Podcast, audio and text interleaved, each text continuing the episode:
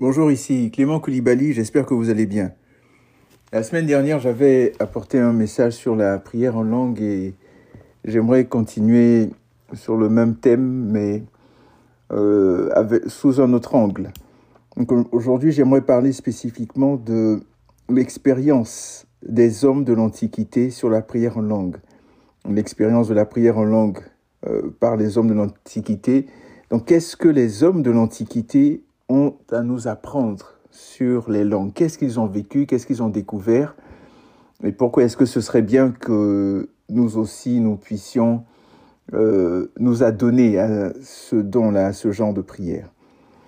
Donc on va commencer en prière justement. Seigneur, nous te bénissons, nous te rendons grâce pour euh, ta présence, pour toutes les révélations que tu nous donnes et merci de continuer à nous éclairer. Dans le nom de Jésus. Amen.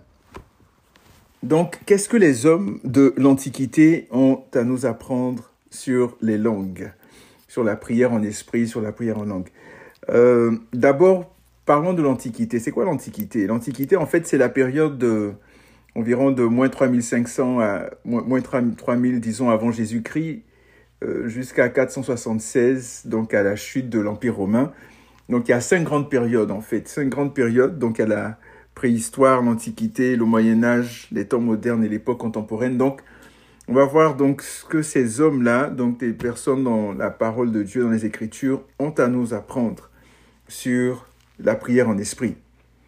On va parler spécifiquement de Corée, de David, de Job et d'Ésaïe. On va voir précisément, on va voir ce qu'ils ont pu expérimenter, ce que le Saint-Esprit a pu leur permettre de vivre et quels sont ces expériences que nous aussi nous sommes amenés à vivre. Eux qui étaient dans l'ancienne alliance, euh, sous la loi, à plus forte raison nous qui sommes conduits par la loi de l'esprit. Donc prenons un premier passage donc, dans le psaume 45. Dans le psaume 45, à partir du verset, euh, en tout cas c'est vraiment un très beau, beau psaume, je ne pense pas qu'on va le lire par rapport au temps, mais laissons-nous conduire par l'esprit. Psaume 45, au chef de chœur sur lits, poème des fils de Corée, chant d'amour. Mon cœur bouillonne de belles paroles, je dis, mes œuvres sont pour le roi, que ma langue soit comme la plume d'un habile écrivain. Continuons, puisque c'est notre texte de base. Tu es le plus beau des fils d'hommes. La grâce est répandue sur tes lèvres, c'est pourquoi Dieu t'a béni pour toujours Saint ton épée à ton côté, vaillant guerrier, ton éclat et ta splendeur. Oui, ta splendeur, élance-toi, monte sur ton char pour la cause de la vérité et de l'humilité et de la justice. Que ta droite te montre des exploits formidables, tes flèches sont aiguës, des peuples tomberont sous toi, elles pénétreront dans le cœur des ennemis du roi. En fait, dans le psaume 45, j'aimerais juste m'attarder sur euh, les paroles du début. Mais dans ce psaume, on voit euh, que le psalmiste, donc Corée, décrit, les fils de Corée décrivent les noces du roi. Et au début, on nous parle de ce qu'on a lu. En fait, on nous parle de la description du roi, donc un roi qui va se marier. Par la suite, on voit euh, la poursuite de la description du roi, donc de son trône, de son règne, etc. Donc des versets 7 au verset 10. Ensuite, on nous parle de la description de la gloire de la reine, donc de la future mariée. Et finalement, il y a une déclaration prophétique. Quand on parle de la reine au verset 11, on nous dit, écoute ma fille, vois et prête l'oreille, oublie ton peuple et la maison de ton père. Le roi porte ses désirs sur ta beauté, puisqu'il est ton Seigneur, prosterne-toi devant lui, et avec des présents la fille de Tyr, les plus riches du rechercheront ta faveur. Toute glorieuse est la fille du roi dans l'intérieur du palais, son vêtement est fait de broderie d'or, elle est conduite au roi vêtue de ses habits de couleur, et derrière elle, des jeunes filles, ses compagnes, sont amenées auprès de toi, on les conduit au milieu des réjouissances et de l'allégresse, elles entrent dans le palais du roi. Donc en fait ici on a une image du roi qui est Christ, donc Jésus qui est le roi des rois, le Seigneur des seigneurs, et de cette épouse-là, donc qui est l'Église, nous qui sommes l'Église, le corps de Christ. Donc on nous décrit vraiment des mots exceptionnels. inspiré par le Saint-Esprit, Corée et ses fils nous décrivent ce roi, nous décrivent Christ, sa puissance, sa gloire, sa force, et cette épouse, cette reine qui doit oublier les choses de la terre, qui doit oublier les choses du passé, qui doit oublier sa famille. On se rappelle que lorsque Dieu a dit par exemple à Abraham, quitte ton pays, ta patrie, ta nation et tout, oublie ça et, je vais te conduire, va où je te conduirai. Donc c'est un peu la même chose. Le Seigneur qui nous demande de quitter notre vie de péché, notre vie euh, de, des choses de la terre, de la mondanité, toutes ces choses-là pour fixer nos regards sur lui, fixer nos regards sur le roi des rois. Et qu'est-ce que euh, Corée et ses fils ont à nous dire par rapport à la prière en esprit? Au verset 2, mon cœur bouillonne de paroles, de belles paroles. Et vous vous rappelez, lorsque Jésus, euh, dans Jean chapitre 7, dans Jean chapitre 7, Jésus pouvait dire, si quelqu'un a soif, qu'il vienne à moi et qu'il boive, des fleuves d'eau vive couleront de son sein. Hein, et, ça, c'est dans, dans, Jean 7, 37 à, à 38 celui qui croit en moi, des fleuves d'eau vive couleront de son sein. Donc, il y a des choses qui bouillonnent en nous, des choses, des paroles qui montent, qui bouillonnent. Et ici, ce psalmiste l'a dit, mon cœur bouillonne de belles paroles.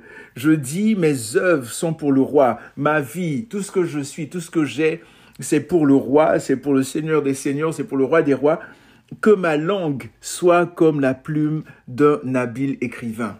Alléluia. Et ce que le Seigneur me montrait, le Saint-Esprit me montrait par ici, c'est que quand il dit que ma langue soit comme la, plume d'un habile écrivain, c'est un clin d'œil à, cette, à cette prière en esprit, à cette prière en langue, que ma langue soit comme la plume d'un habile écrivain. Et, et, et, le mot qui est utilisé pour habile, c'est le mot mahir. Et le mot mahir signifie en fait euh, donc quelqu'un qui est expert dans ce qu'il a à faire et les, les, les lettres qui sont utilisées dans ce mot-là en fait signifient c'est l'homme qui nage dans les eaux de l'esprit, parce qu'on a le même, le, le het et, et, le, le resh, et, et, on, a, on a un yod aussi. Et tout ça signifie l'homme qui nage dans les eaux de l'esprit reçoit une révélation, donc le souffle de Dieu pour accomplir une tâche avec excellence. Je reprends. Donc Maïr, donc cet homme, cet habile écrivain, euh, qui devient habile parce qu'il prie en esprit, parce qu'il est en train de façonner, en train d'être dans des dimensions euh, qui le dépassent même. Des choses prennent place. Quand le Seigneur Jésus dit que ton règne vienne sur la terre comme au ciel.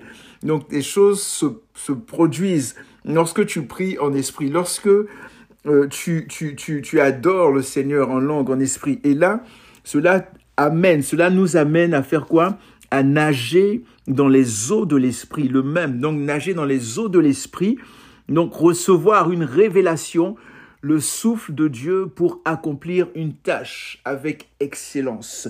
Donc quand il dit euh, mes œuvres sont pour le roi, que ma langue soit comme la plume d'un habile écrivain, on est en train d'écrire, de reformater, de transformer notre environnement, de transformer nos situations, transformer des choses qui se produisent sur la terre, des attaques de l'ennemi, toutes ces choses qui peuvent venir et lorsqu'on prie en langue, donc il y, a, il y a toute une activité angélique qui se produit autour de nous et nous devenons des habiles écrivains, des habiles écrivains spirituels, des habiles écrivains. Oui, nous sommes dans le naturel, mais nous interagissons avec le spirituel et des choses extraordinaires se produisent. Donc c'est ce que Corée nous apprend ici. Donc cette révélation donc de la, de, de, la prière en langue donc Corée qui était euh, dans l'Antiquité. Donc, on voit ici euh, ce, ce, cet exemple-là de Corée. Et, David aussi. David a, a eu euh, une expérience aussi. Qu'est-ce que David a, lui, à nous dire? Qu'est-ce qu'il a à nous dire par rapport à la prière en esprit? Dans le psaume 39, dans le psaume 39, à partir du verset 4, mais on va lire au début, donc le psaume 39, à partir du verset 4, donc euh, David qui, dans ce psaume-là, euh, parle de, du fait que l'homme n'est qu'un souffle. L'homme est si fragile. Voici ce qui est dit.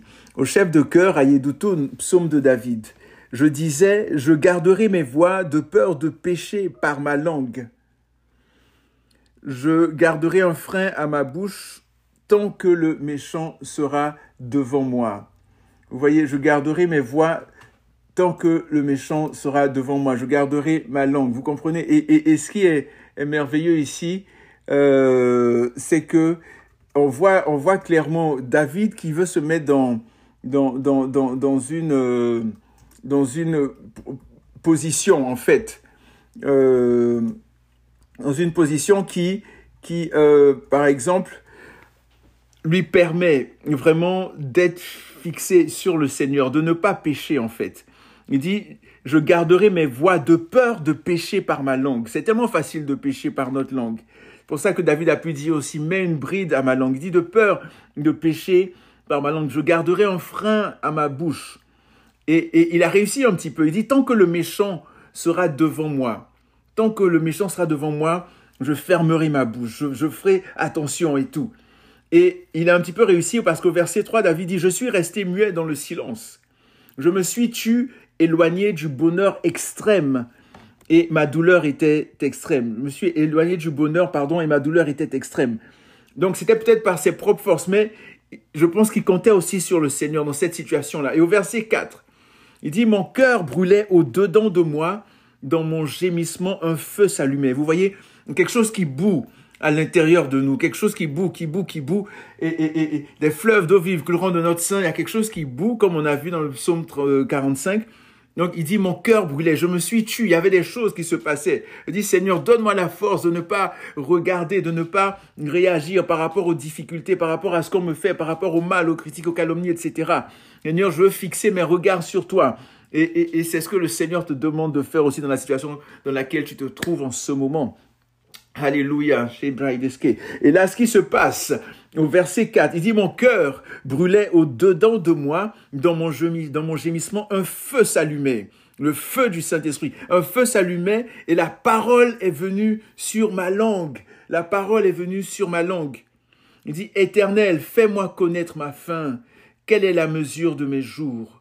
Que je sache combien je suis fragile. Alléluia. D'autres versions disent, je reconnaîtrai combien je suis fragile. Éternel, fais-moi connaître ma faim. me fait penser à une chanson, on chantait en, Côte d'Ivoire. Éternel, fais-moi, Seigneur, oh, Alléluia. Oui, fais-moi connaître ma faim, Seigneur. Fais-moi savoir, avait ma faim et quelle est la mesure de mes jours, que je sache combien je suis fragile.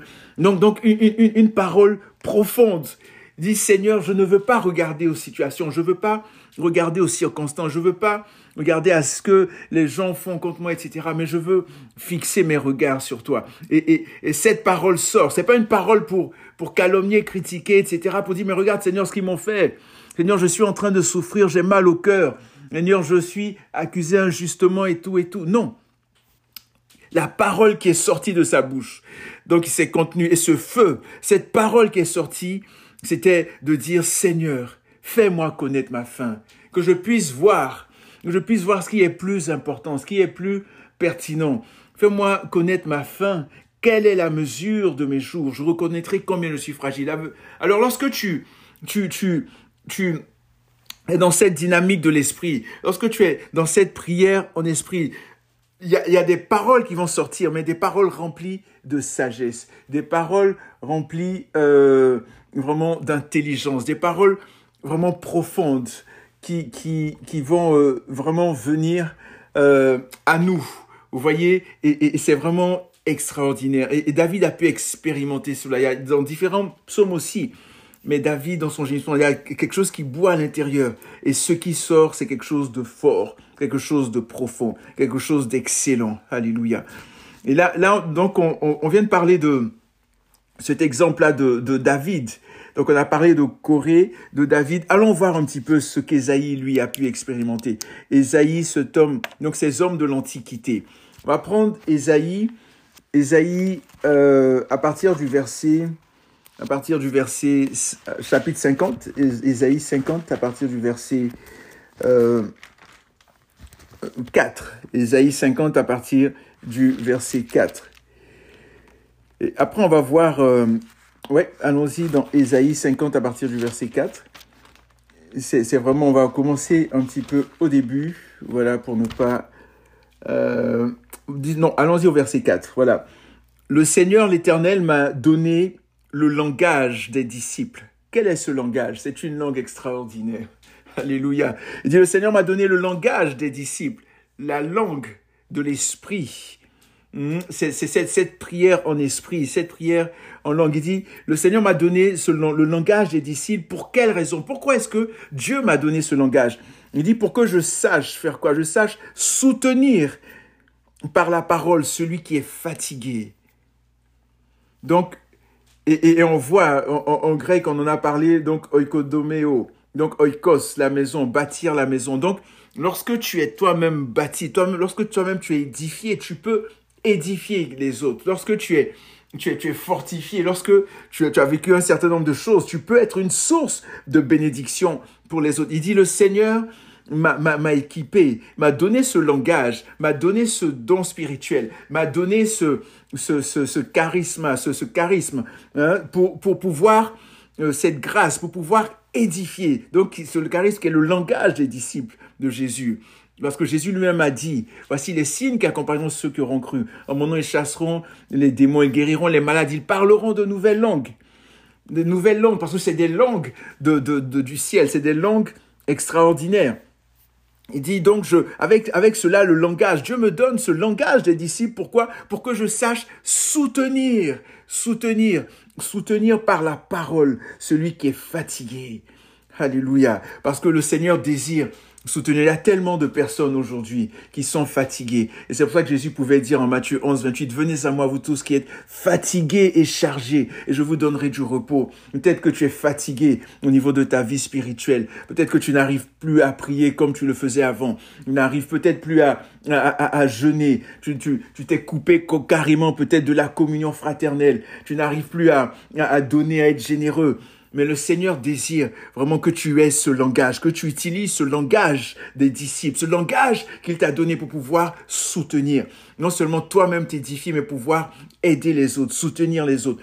Il dit donc, me donne ce, ce langage pour soutenir celui qui est fatigué. Et comment est-ce que le Seigneur fait? Il dit, il éveille chaque matin. Il éveille mon oreille. C'est important de prendre la toute première action à faire dès que tu te réveilles, dès que nous nous réveillons le matin, c'est de louer le, Seigneur, de le glorifier, de lui dire merci Seigneur pour le souffle de vie, merci pour cette nouvelle journée, merci pour tout ce que tu as prévu aujourd'hui. Vraiment, à toute, toute première personne à qui parler lorsque nous nous réveillons le matin, que ce soit le roi des rois, le Seigneur des seigneurs. Donc ici, le disciple, donc ça il peut dire, il éveille chaque matin aujourd'hui et puis demain non et puis après-demain oui. Non, chaque matin, la régularité, chaque jour, chaque matin, il éveille mon oreille. Pour quelle raison? Pour que j'écoute. Est-ce qu'on prend le temps d'écouter? Aujourd'hui, on n'attend même pas, euh, euh, euh, la personne commence à parler, puis tout de suite on veut répondre et, tout. Mais, mais il y, a, il y a un art, c'est important de prendre le temps d'écouter, d'écouter, d'écouter l'autre. On veut simplement parler, parler, parler, parler. Il y a quelqu'un qui pouvait dire, Lorsque tu parles, tu parles, tu n'apprends rien. Mais c'est en te taisant que tu apprends. C'est en écoutant. Apprendre à écouter, apprendre à être silencieux. Il éveille chaque matin mon oreille hein, pour que j'écoute à la manière des disciples. Vous voyez, un disciple se met au pied comme Marie qui s'était mise au pied de Jésus pour l'écouter. Et Marthe était en train de faire plein de choses, plein d'activités. Et lorsqu'elle s'est plainte, mais Seigneur, regarde ma sœur, tu ne, tu ne lui dis pas de venir m'aider. Et le Seigneur Jésus pouvait lui dire, Marthe, Marthe, tu t'agites, tu te poses des questions, tu parles plein de choses, mais qui ne sont pas utiles. Marie a choisi la bonne part. Elle ne, ne lui sera pas ôtée. Donc le fait de s'asseoir, d'écouter, Seigneur, qu'est-ce que tu as à me dire ce matin? Seigneur, qu'est-ce que tu veux m'apprendre ce matin? Afin que je sois une source de bénédiction pour mes frères et sœurs, afin que je puisse soutenir, fortifier ce collègue de travail là, peut-être qui a pensé à se suicider, qui a des difficultés avec ses, enfants, lui qui, qui pense au divorce. Seigneur, qu'est-ce que tu veux? Donc il éveille mon oreille chaque matin à la manière des disciples pour que j'écoute. Verset 5, le Seigneur l'Éternel m'a ouvert l'oreille. Alléluia. Il m'a ouvert l'oreille. Et moi, je ne me suis pas rebellé. Je ne me suis pas retiré en arrière. Vous voyez? Donc, voici ce que nous pouvons apprendre par rapport à la prière en esprit, après en langue. Donc, euh, par rapport à ce qu'Ésaïe, lui, a pu, a pu expérimenter, a pu vivre. Et Ésaïe, a eu d'autres expériences aussi. Le Seigneur lui a révélé d'autres choses à ce niveau-là. Quand on prend par exemple, euh, là on était dans Ésaïe 50 verset 4, mais prenons maintenant Ésaïe 32. Ésaïe 32 à partir du, verset 4.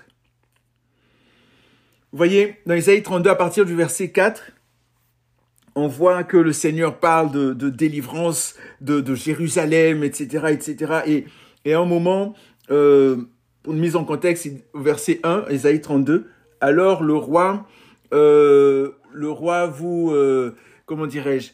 Alors le roi, ok, Ésaïe 32, verset 1, c'est ça. Alors le roi régnera sur la justice. Quant aux princes, ils gouverneront selon le droit. Chacun sera comme un abri contre le vent et un rocher contre la tempête, comme des courants d'eau dans un lieu desséché, comme l'ombre d'un roc massif dans une terre épuisée. Les yeux de ceux qui voient ne seront plus hagards et les oreilles de ceux qui entendent seront attentives. Le cœur des hommes légers sera intelligent pour comprendre et la langue de ceux qui balbutient parlera vite et nettement. Vous voyez le verset 4.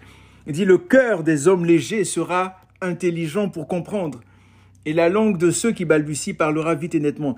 Le cœur des hommes légers. Et on peut c'est une image, en fait. On, se rappelle de, de, de, ce qui s'est passé avec Pierre. Pierre qui avait peur euh, de, de, cette jeune fille, de cette petite fille, de la servante et des gens autour lorsque euh, Jésus était en train d'être euh, accusé faussement.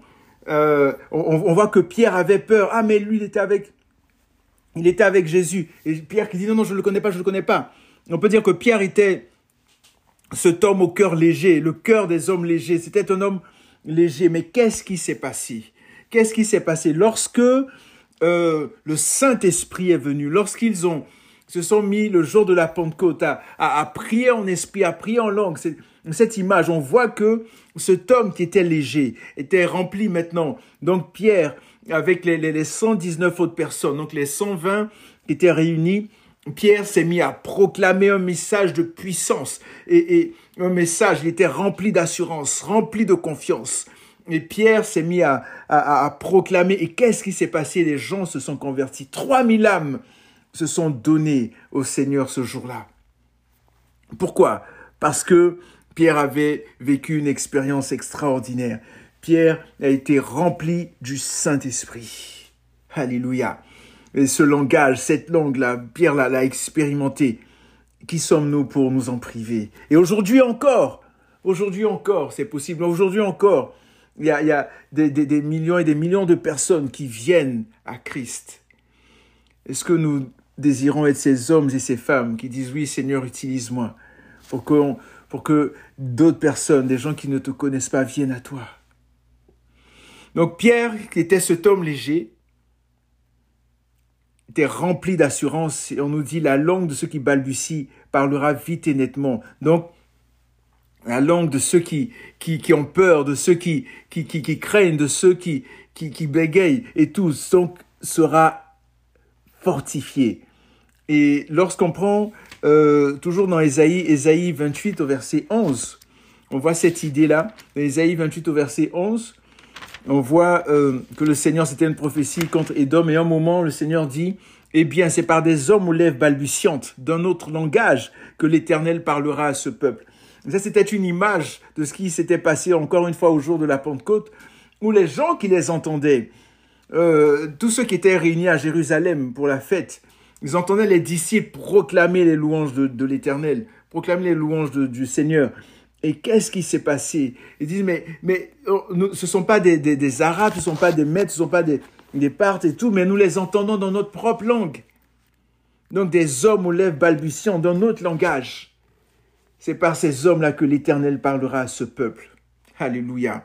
Et tout cela découle du fait que nous sommes remplis du Saint-Esprit. Le Saint-Esprit, nous, nous utilisons vraiment ce langage puissant euh, utilisons ce, don spirituel que le Seigneur nous a fait, nous a offert.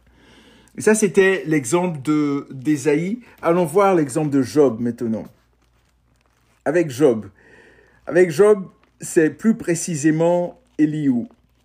et j'aime beaucoup la sagesse de d'Eliou. Voyons un petit peu euh, la mise en contexte. Donc dans Job chapitre 32, Job 32, à partir, euh, on va mettre l'emphase sur les versets 18, mais commençons à partir du verset 1. Donc en fait, Eliou s'est tué parce que les hommes, il attendait que les anciens parlent, qu'ils puissent faire comprendre à Job qu'il était coupable, parce que pour eux, Job était coupable. Et voici ce qui se passe ici. Voyons un peu la mise en contexte. Job 32, verset 1. Ces trois hommes cessèrent de répondre à Job parce qu'il se regardait lui-même comme juste. Alors s'enflamma la colère d'Eliou, fils de Barakel de Bouz, du clan de Ram. Sa colère s'enflamma contre Job parce qu'il se disait juste devant Dieu. Sa colère s'enflamma contre ses trois amis parce qu'ils ne trouvaient rien à répondre et que néanmoins ils condamnaient Job. Comme ils étaient plus âgés que lui, Eliou avait attendu pour parler à Job. Mais Eliou avait vu que ces trois hommes n'avaient plus de réponse à la bouche et sa colère s'était enflammée. Eliou, fils de Barakel de Bouz, prit la parole et dit, Je suis jeune et vous êtes des vieillards. C'est pourquoi j'ai tremblé et j'ai craint de vous expliquer mon savoir. Je me disais, l'âge avancé saura parler. Le grand nombre des années fera connaître la sagesse. Mais en réalité, dans un homme, c'est l'esprit, le souffle du Tout-Puissant qui lui donne l'intelligence. C'est fort ça. Il dit, mais en réalité, dans un homme, c'est l'esprit, le souffle du Tout-Puissant qui lui donne l'intelligence. Verset 9, beaucoup d'années ne donnent pas la sagesse, et ce ne sont pas les vieillards qui comprennent le droit. Voilà pourquoi je dis, écoute-moi, moi aussi, j'expliquerai mon savoir. Verset 11, j'ai attendu la fin de vos paroles, j'ai prêté l'oreille à vos raisonnements, jusqu'à ce que vous ayez examiné pardon, à fond ces propos donc les propos de Job. Je vous ai donné toute mon attention, et voici qu'aucun de vous n'a convaincu Job, aucun n'a répondu à ses discours. Ne dites pas cependant, en lui nous avons trouvé la sagesse. C'est Dieu qui peut le confondre, et non pas un homme. Il ne m'a pas adressé directement ses propos, aussi ne lui répondrai-je pas avec vos paroles. Ils ont peur, ils ne répondent plus, les mots leur manquent. J'ai attendu, puisqu'ils ne parlent pas, puisqu'ils s'arrêtent et ne répondent plus. À mon tour, je veux répondre moi aussi. Je veux expliquer moi aussi mon savoir, car je suis tout plein de propos. L'esprit me presse au-dedans de moi. Voici qu'au-dedans de moi, c'est comme du vin sous pression, comme des autres neuves qui vont éclater. Je parlerai pour respirer à l'aise. J'ouvrirai mes lèvres et je répondrai. Alléluia. Voyez, donc, Eliou, rempli de sagesse, dit non, il faut que je me taise, il faut que j'écoute d'abord les anciens, il faut que j'écoute les vieillards. Et là, il se rend compte que ce n'est pas parce qu'ils sont vieux, ce n'est pas parce qu'ils sont âgés qu'ils sont remplis de sagesse. Non, m'ont dit la valeur n'attend point le nombre d'années. Non, je veux dire, ça, la, dimension de sagesse ne dépend pas du nombre d'années qu'on a. Mais on peut recevoir cette sagesse antique-là par le Saint-Esprit. Alléluia. Et ici, il y a plusieurs paroles extraordinaires que Eliou révèle. Et à un moment, voici ce qu'il dit au verset 18 donc dans Job 32, verset 18, du verset 8 au verset 20, il dit, car je suis tout plein de propos, l'esprit me presse au-dedans de moi, il y a quelque chose qui boue à l'intérieur, il faut que, que je m'exprime, il faut que je parle. L'esprit me presse au-dedans de moi. Voici qu'au-dedans de moi, c'est comme du vin sous pression, comme des autres neuves qui vont éclater. Je parlerai pour respirer à l'aise, j'ouvrirai mes lèvres et je répondrai. Et, c'est ce qu'on peut vivre, c'est ce qu'on peut expérimenter. Encore une fois, lorsque Jésus pouvait dire des fleuves d'eau vive couleront de son sein, a des, quelque chose qui est en moi, qui boue, qui bouillonne. Il faut que, que cela sorte, il faut que je parle, il faut que je m'exprime. Et lorsque je m'exprime ainsi, ce sont des paroles d'un habile écrivain. Alléluia des choses qui prennent place, des choses qui se forment, de nouvelles, de, nouvelles révélations, de nouvelles compréhensions, de, de, nouveaux éclairages. Et on est à même à mesure vraiment d'apporter des choses qui vont apporter la vie, qui vont transformer des, vies. C'est extraordinaire. J'aimerais euh, arrêter là pour ne pas être trop long. Il y a, y a différents exemples dans les, proverbes aussi. Je veux vraiment nous encourager vraiment à utiliser encore plus ce, don spirituel, ce langage extraordinaire qu'est la prière en esprit, la prière en langue, que nous puissions être vraiment des hommes et des femmes qui marchent vraiment avec le Seigneur, vraiment en intimité avec lui, avec Jésus. Et donc on a vu Corée, on a vu David, on a vu Esaïe, on a vu Job, on a vu ces hommes de l'Antiquité là, et qui ont, vécu des choses extraordinaires avec le Seigneur. Alors inspirons-nous. On pourrait parler de Daniel, on pourrait parler d'Ézéchiel, etc. Mais inspirons-nous de leurs expériences et comptons sur le Saint-Esprit. Seigneur, merci, merci, merci Seigneur pour ta parole. Merci pour ce qui a été partagé et continue à faire ton œuvre, à nous transformer, Seigneur, nous amener à vivre des choses extraordinaires avec toi, Père, dans le nom de Jésus. Amen. Au moins que Dieu vous garde, que Dieu vous bénisse. Prenez soin de vous et surtout, n'oubliez pas que Jésus revient très bientôt. Soyez des hommes et des femmes. Soyons, soyons, pas soyez, mais soyons des hommes et des femmes de prière, des hommes et des femmes qui sont remplis au moment de l'esprit de prière, qui cherchent le Seigneur de tout leur être. Portez-vous bien et que Dieu vous bénisse. À la prochaine.